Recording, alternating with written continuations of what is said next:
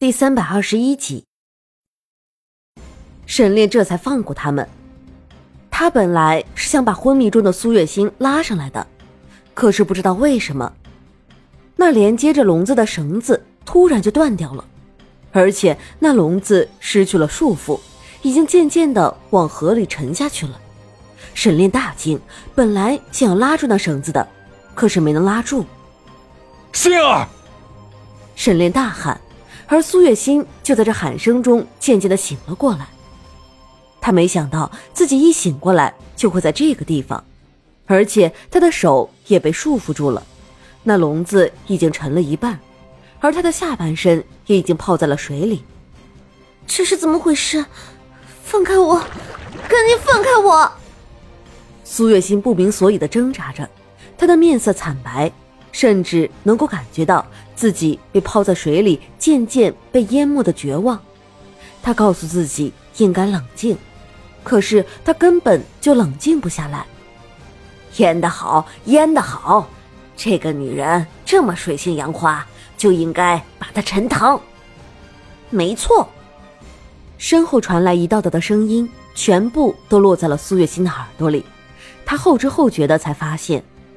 他身边的那条河边站了很多的人，并且都是一副他很该死的样子看着他，他们的脸上写满了冷漠无情，甚至连一丝一毫的人性都没有。他的目光往左右移着，最后就看到了沈炼。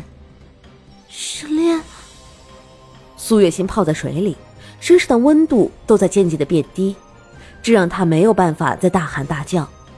可是他的面上是带着期许的，他想要让沈炼来救他，无比的希望。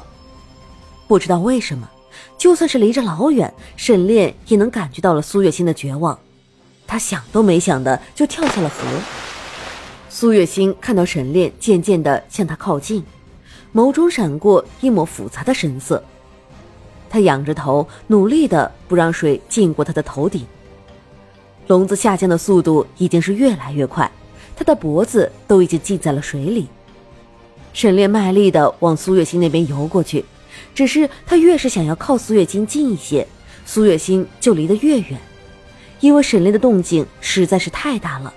那笼子也是圆的，沈炼越是靠近苏月心，那笼子就越是往河的中央飘过去。沈炼变得有些着急，这河实在是太深了。如果一旦到了河的中央，就算是神仙，恐怕也是无力回天了。他变得有些犹豫起来，最终还是停了手。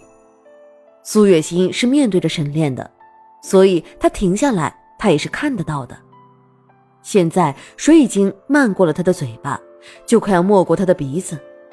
在这个时候，沈炼突然停下来，是因为害怕连累到他自身吗？苏月心周身又被一层绝望笼罩了，还有什么是比自己最亲的人放弃了自己还要让人绝望呢？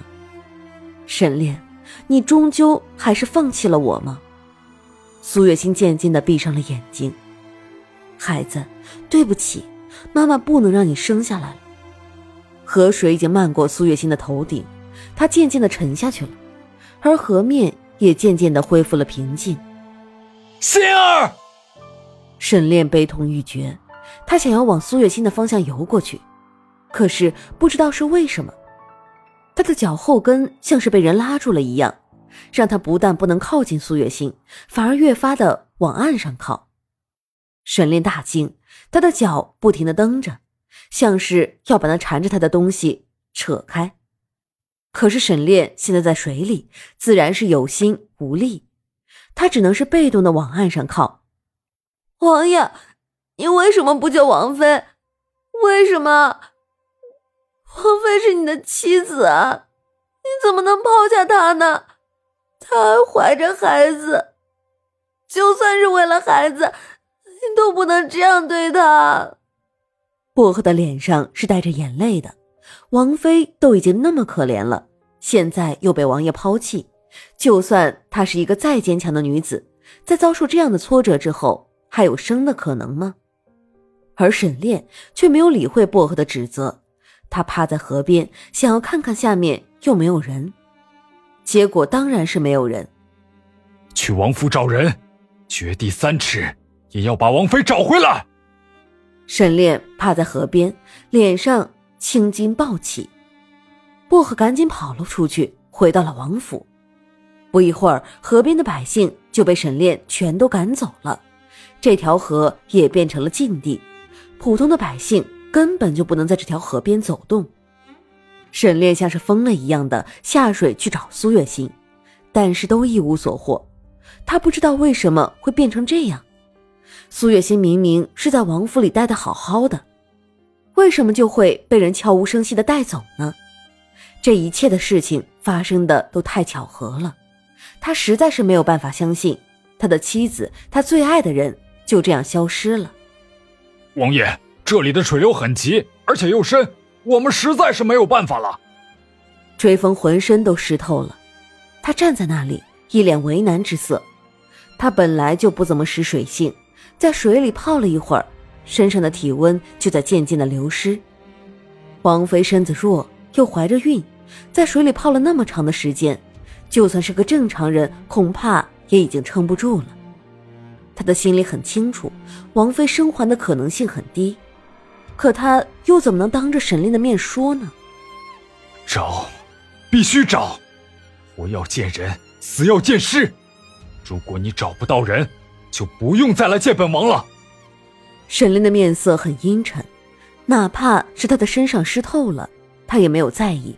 反而做事要下水，王爷，你已经在水里泡了很长时间了，若是再下水，您的身体会承受不住的。追风拦住了他，别多嘴，否则本王就拿你开刀。沈炼看了一眼追风，眸中的怒火很深，他一把推开追风，不管不顾的就跳进水里。沈炼游了很长时间，甚至游到了河的中央，但依旧。没有找到苏月心的下落，他很丧气，又不肯放弃，继续游着。沈炼没有注意到自己已经游到了河的中央，而他的身体已经到达了一个临界点。若是再这样下去，他就要晕过去了。沈炼知道自己不能再这样下去了，否则一定会出事。他努力的往河岸上游，身体却渐渐的变得有些力不从心，甚至开始往下沉。他的眼睛渐渐的闭上了。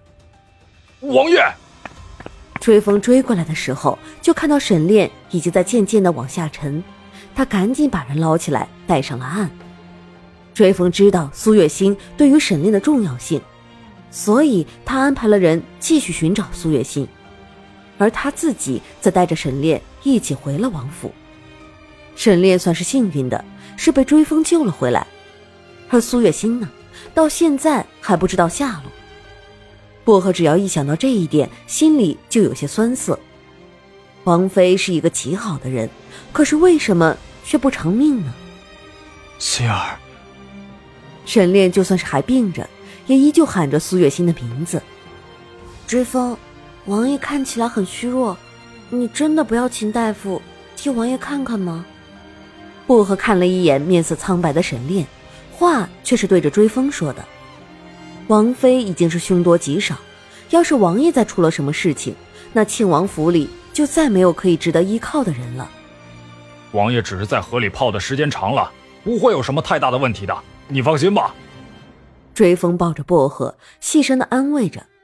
薄荷听了这句话，面上的表情也才算是好看了些，但是只要一想到苏月心，他就忍不住的想哭。他把头埋在追风的怀里，失声痛哭。追风抱着他，没有说话，只是轻轻的拍打着他的后背，算是在安慰他。